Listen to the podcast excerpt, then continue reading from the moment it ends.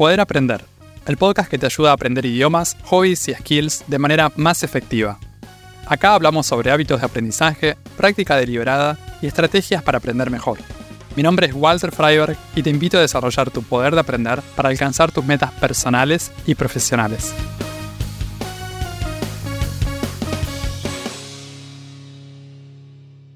Aprender un instrumento musical es algo desafiante. Dependiendo del instrumento que elijamos, puede ser más o menos difícil. También según la actitud que tomemos y la forma de encarar el aprendizaje. Así todo, mucha gente se queda solo en las preguntas y ni siquiera hace el intento de empezar a aprender. ¿Es necesario tener manos grandes y poder coordinarlas muy bien para aprender piano? ¿Hace falta tener oído absoluto o algún tipo de talento musical? ¿Cómo hago para aprender si me gusta pero me cuesta? En el episodio de hoy hablamos sobre algunos desafíos que preocupan a quienes quieren empezar a aprender piano. Durante más de 5 años trabajé como profesor de piano. Di un montón de clases de forma particular, tanto de manera presencial como online. Más adelante también creé un canal de YouTube de aprendizaje de piano llamado Alto Pianista. Al interactuar con tantos estudiantes, fui aprendiendo sobre los desafíos que se iban encontrando en el camino. Hay muchas cosas que tienen que ver con aspectos técnicos o de interpretación, la manera de tocar algo en el piano. Pero también hay dudas o preocupaciones generales, cosas que la gente se pregunta antes de empezar a aprender el instrumento. A veces ni siquiera lo intentan porque asumen que no van a poder, porque es muy difícil. En este episodio vamos a hablar de la dificultad que percibimos al querer aprender piano. Esto incluye elementos físicos de nuestro cuerpo, como la forma o el tamaño de nuestras manos, de coordinación, de percepción y también de intelección, o sea, a nivel intelectual. Voy a hablar de esto pensando principalmente en el piano clásico, o sea, el de 85 u 88 teclas, el piano grande. De todas formas, la mayoría de lo que voy a comentar también aplica al aprendizaje del teclado y a instrumentos con una menor cantidad de teclas, por ejemplo los de más de 5 octavas. Algunos de los desafíos del piano tienen que ver con las posibilidades que tiene como instrumento. El piano es tremendamente versátil. Tiene un registro muy grande, o sea, una gran cantidad de notas que podemos tocar. Nos permite también ejecutar muchos sonidos al mismo tiempo. Podemos variar la intensidad. También podemos sostener el sonido a lo largo del tiempo y podemos usar distintos toques. El hecho de que sea un instrumento tan rico no significa que tenga que explotar al máximo todas sus posibilidades. De la misma forma, el hecho de que existan obras para piano increíblemente complejas tampoco quiere decir que tenga que aprenderlas. Es como si, al aprender un idioma nuevo, sintiera la presión de tener que leer los clásicos de la literatura en ese idioma. A lo mejor es algo que me interesa y me entusiasma. Tal vez no. Quizás leo uno solo para probar, y después sigo con libros más sencillos. O a lo mejor ni siquiera leo libros, porque prefiero escuchar cosas o simplemente conversar. Con el piano es parecido. Como vimos en el episodio número 2 del podcast, existen distintas maneras de aprender piano.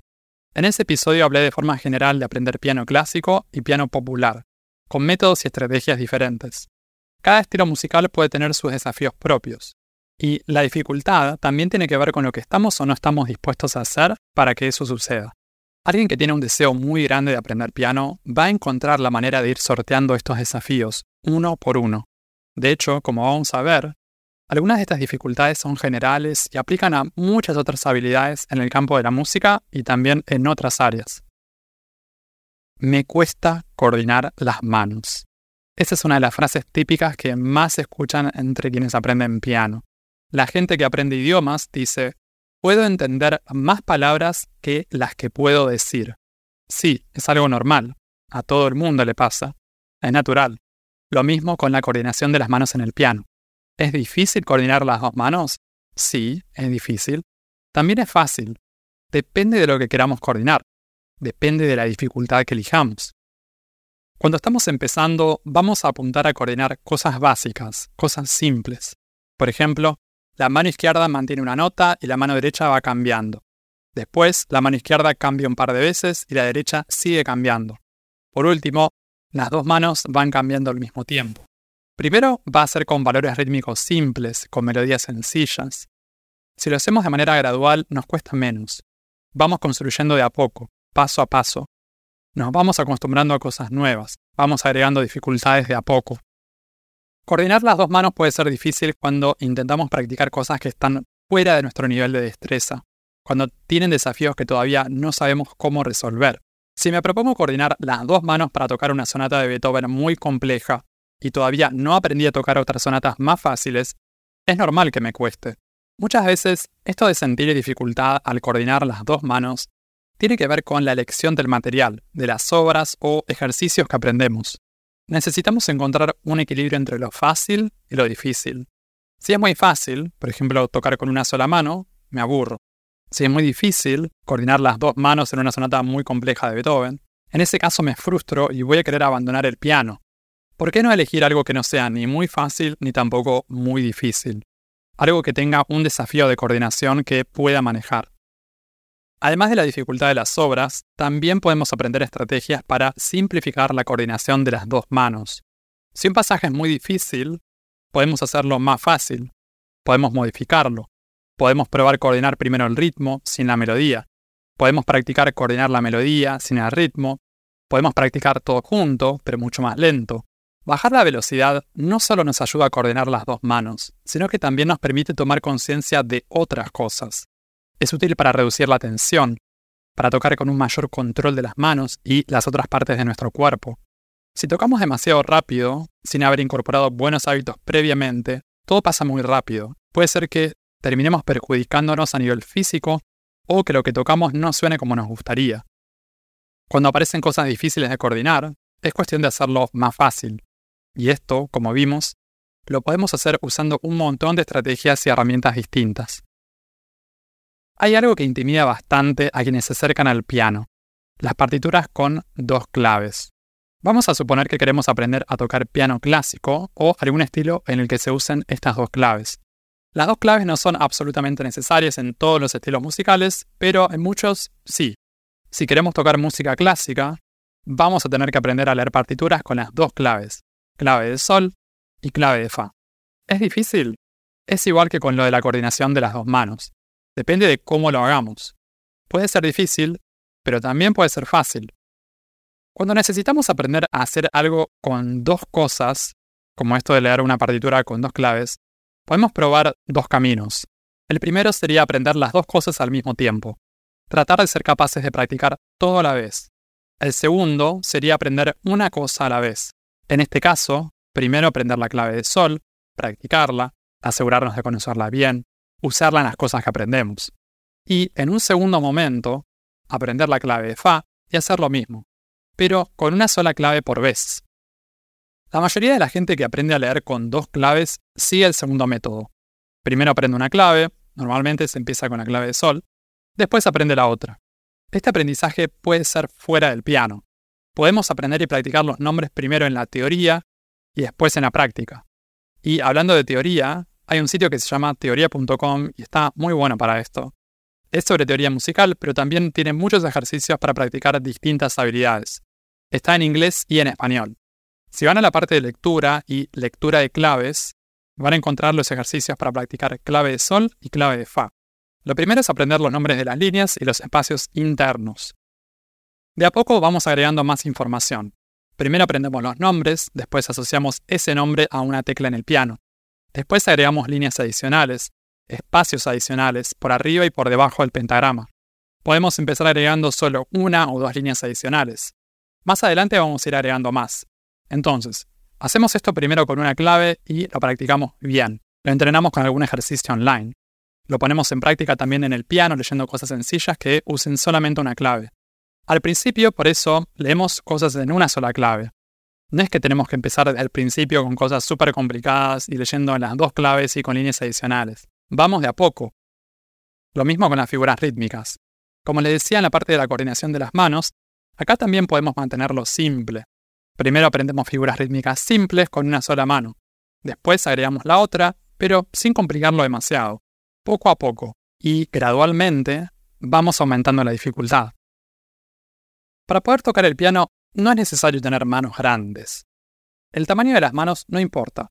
Si tenemos dos manos, podemos aprender con las manos que tenemos. Hay gente que tiene una sola mano y aprende a tocar con una mano. De hecho, hay muchas obras famosas escritas para una sola mano. El tamaño de las manos no es una excusa para dejar de aprender. Tal vez la idea de que hace falta tener manos grandes para tocar el piano está conectada a la extensión del teclado. Como es posible abrir las manos y abarcar muchas notas, creemos que cuantas más notas podamos abarcar, mejor. Pero no necesariamente. Tener manos grandes puede ser útil para tocar cierto tipo de obras, pero también puede ser incómodo para tocar otras cosas. A lo largo de la historia, hubo compositores para piano con manos chicas y con manos grandes. A muchos les gustaba o les divertía escribir obras que requerían extensiones imposibles. Pero los pianistas fueron resolviendo esos desafíos de distintas maneras. Si no podían tocar todas las notas a la vez, buscaban otros recursos, como el uso del pedal, o modificar la digitación o la división de notas entre las manos. La gente que tiene ganas de aprender piano se preocupa por el tamaño de las manos, pero no tiene en cuenta que hay otros factores. También está la flexibilidad de las manos, la separación interdigital, o sea, entre los dedos, la coordinación de los brazos y otras partes del cuerpo. Alguien podría decir, ok, tal vez es verdad que puedo aprender piano con cualquier tipo de mano, pero ¿será la mejor opción el piano para el tipo de mano en particular que tengo yo? Eso se puede averiguar y ahí uno decide. Una analogía con los deportes. Los distintos deportes tienen exigencias diferentes sobre el cuerpo humano. Una persona con cierto tamaño y proporción física va a tener una mayor ventaja para desempeñarse en algunos deportes en particular, y va a tener una desventaja en otros. Pero si le gusta el vóley o si le gusta la natación, va a querer practicarlo de todas maneras, a menos que aspire a un nivel profesional y realmente quiera aprovechar todas sus ventajas físicas.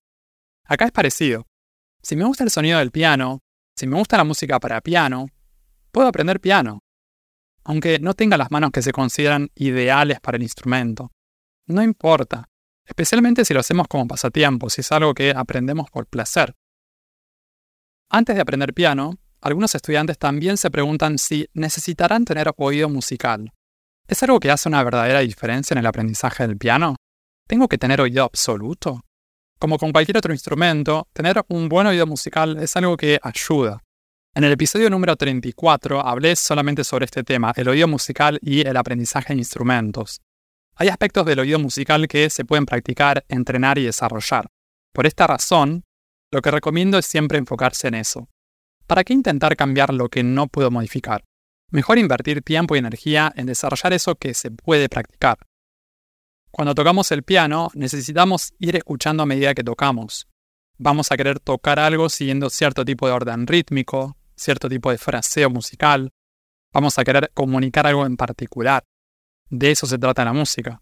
Si tenemos un oído musical muy sutil y muy entrenado, vamos a poder comunicar eso que queremos comunicar con muchos detalles, de una forma muy desarrollada. Entonces, si tengo muchos recursos y soy capaz de escuchar variaciones muy chiquitas en eso que toco, voy a tener una mayor paleta para elegir. Es como un artista que tiene una paleta de colores muy amplia, con un montón de colores. Además de los colores, también tiene distintos tipos de pinceles, de distinto grosor y tamaño. Eso le permite plasmar eso que quiere plasmar en el campo visual con más detalle. Si tengo solamente un pincel grueso y uno fino, voy a tener menos opciones que si tengo 20 pinceles de todo tipo de tamaño. Supongamos que una persona quiere aprender piano y siente que no tiene un buen oído musical. ¿Qué puede hacer para mejorarlo? Hay un montón de cosas para probar. Podría hacer ejercicios de audio perceptiva, practicar el reconocimiento de intervalos, practicar el reconocimiento de acordes, practicar dictados rítmicos, dictados melódicos, entre otras cosas. A la mayoría de los estudiantes de música no les gusta hacer nada de esto, prefieren simplemente sentarse con su instrumento y poder tocar. Pero la práctica y el estudio son la mejor manera de desarrollar estas habilidades. Si quiero poder escuchar mejor, si quiero sensibilizar mi oído musical, necesito invertir tiempo. Si no estoy dispuesto o dispuesta a practicar, entonces voy a tener que conformarme con lo que tengo, que puede ser suficiente o no para mis objetivos. Alguien que parte con un buen oído musical tal vez siente que no necesita practicar y se contenta con lo que puede hacer. La verdad es que todos podemos seguir desarrollándonos y ganando más habilidad en el desarrollo del oído, más allá del nivel con el que empezamos. Si sentís que es algo que te cuesta y que necesitas mejorar, entonces con más razón te recomiendo entrenarlo y dedicarte a esa práctica. Desarrollar el oído musical puede ser muy útil para mejorar la memoria musical. Hay estudiantes que se preocupan por esta falta de memoria. Si tocan obras con partituras, están acostumbrados a tocar siempre leyendo. Crean el hábito de tocar siempre leyendo del papel o de la pantalla, pero casi nunca leyendo de su propia memoria. Para ser capaces de tocar pasajes musicales de memoria, necesitamos practicarlo. Hay personas que después de leer una partitura un par de veces ya la recuerdan. A lo mejor les resulta muy práctico y tienen cierta facilidad para recordar lo que ven. Cuando empecé a aprender piano a mí me costaba mucho leer partituras. La verdad es que lo que me costaba era leer las obras que quería tocar. No eran piezas para principiantes, eran cosas que supuestamente debía tocar mucho más adelante. Pero a mí me gustaban y me daba ganas de poder tocarlas en ese momento. No quería tener que esperar. Y por eso terminaba echando mano de los recursos que podía o que tenía al alcance. Una de esas cosas era mi memoria visual. Una vez que lograba descifrar un pasaje, cuando podía leerlo, lo repetía varias veces sin leer para poder liberarme de la partitura lo antes posible. Mi objetivo era poder memorizarlo lo antes posible, así no tenía que complicarme la vida tratando de leer y tocar al mismo tiempo. Me parecía mucho más fácil simplemente tocar de memoria, mientras miraba el movimiento de mis manos. Este es un ejemplo de cómo fui desarrollando la memoria musical. No digo que los demás tengan que hacer lo mismo. No es un método o una estrategia que le recomendaría a todo el mundo. Se los comparto como un caso puntual sobre cómo se puede desarrollar una habilidad para compensar otra que está menos desarrollada. Si tu memoria musical en el piano no es tan buena, es posible que tu lectura sí lo sea. Sería el caso inverso al mío. Alguien que no quiere tener que memorizar y por eso practica la lectura. Desarrolla mucho la habilidad de poder leer una partitura y poder tocar al mismo tiempo. El problema con esto es que puedo desarrollar una dependencia total a la partitura. Y tal vez eso me lleva a evitar la memorización. No quiero memorizar porque me resulta difícil. Y en el mismo acto de seguir leyendo y seguir evitando la memorización, esta habilidad se me va atrofiando cada vez más. Creo que en la mayoría de los casos no se trata tanto de no tener memoria musical en absoluto. Casi todos tenemos memoria musical en mayor o menor medida. Partiendo de ahí, podemos hacer distintas cosas para cultivarla y desarrollarla. Obviamente, una parte de este desarrollo va a consistir en practicar la memorización, tocar cosas de memoria. Si sigo leyendo partituras y nunca hago el intento de memorizar, va a seguir costándome. ¿Y qué conviene hacer si intentamos aprender piano, pero nos cuesta? Podemos buscar maneras de hacerlo más fácil. ¿Te cuesta aprender piano porque es difícil? ¿Te seguiría costando aprender si el aprendizaje fuera fácil, si fuera más accesible? Si es así, busca maneras de simplificar. Simplifica lo que estás tocando, descompone la pieza en partes. Separa las manos, practica fuera del piano. También probar a elegir piezas más sencillas. El hecho de que te cueste tocar una obra en particular en este momento no quiere decir que tenga que ser así por el resto de tu vida. Lo que ahora es difícil puede ser fácil en el futuro siempre y cuando practiquemos bien. Aprender piano lleva tiempo, pero deberíamos ir viendo progresos a lo largo del proceso. A veces pasa que practicamos con poca frecuencia y eso genera confusiones. Decimos, a mí me encanta el piano, pero no tengo facilidad. O, el piano es mi instrumento preferido, pero no tengo talento. O, quiero aprender piano, pero me resulta difícil. Lo que yo veía como profesor de piano es que muchas de estas personas no practicaban lo suficiente. Si su práctica de piano es la clase que hacen una vez por semana, no me sorprende que tengan dificultades. No me sorprende que les cueste aprender piano, porque no pasan el tiempo suficiente con el instrumento. Necesitan más tiempo de práctica. Y no estoy diciendo 3 o 4 horas por día. Pueden ser 20 minutos por día, 5 días por semana. Eso ya sería un cambio enorme con respecto a practicar una sola vez por semana. Si te cuesta aprender piano, entonces con más razón necesitas practicar. ¿Y qué pasa con la gente que practica todos los días y sigue teniendo dificultades? Puede pasar también. Tuve algunos alumnos y alumnas que practicaban con disciplina, pero así todo les costaba, veían progresos lentos. Tocar un instrumento musical es algo que tiene muchas dimensiones. Por eso es normal que algunas nos cuesten más que otras. Y en algunos casos tenemos dificultades con la mayoría. En mi experiencia no es lo más común, pero puede pasar. La mayoría de la gente que practica con constancia ve cambios y mejoras. Con el tiempo son capaces de tocar cosas que antes no podían. Otras personas, en cambio, necesitan practicar lo mismo durante periodos mucho más largos, pero también van logrando aprender cosas nuevas. En algunos casos, una opción a tener en cuenta es cambiar algo. Puede ser cambiar el método de aprendizaje, intentar un abordaje diferente. Alguien que aprende con un profesor o profesora de piano, tal vez probar con otra persona, Alguien que aprende de manera autodidacta podría probar con profes y viceversa, pasar de aprender con profes a aprender por nuestra cuenta durante un tiempo y ver cómo nos resulta. La dificultad en el aprendizaje puede ser un buen indicador. Quiere decir que nos encontramos con algo desafiante, algo que nos puede ayudar a crecer y expandirnos. Pero, para crecer, no necesitamos una dificultad enorme, algo insuperable. Necesitamos un desafío adecuado en la medida adecuada. Aprender piano puede ser difícil y también puede ser fácil. Depende de las elecciones que hagamos y de nuestro deseo de mejorar en el instrumento. Puedes escuchar Poder Aprender en las principales plataformas de podcast y en YouTube. También te invito a suscribirte al newsletter semanal en poderaprender.com para enterarte de los nuevos episodios del podcast y otras novedades para aprender mejor. En redes sociales puedes buscar este podcast como Poder Aprender. Encontrá todos los links en la descripción. Y si te gusta mucho, si te sirve el contenido del podcast, te invito a dejar una reseña y una calificación de 5 estrellas en Spotify o Apple Podcast para que estos episodios lleguen a más personas y que más gente pueda aprender mejor. Eso es todo por ahora. Nos vemos en un próximo episodio. Sigan aprendiendo y acuérdense de practicar bien.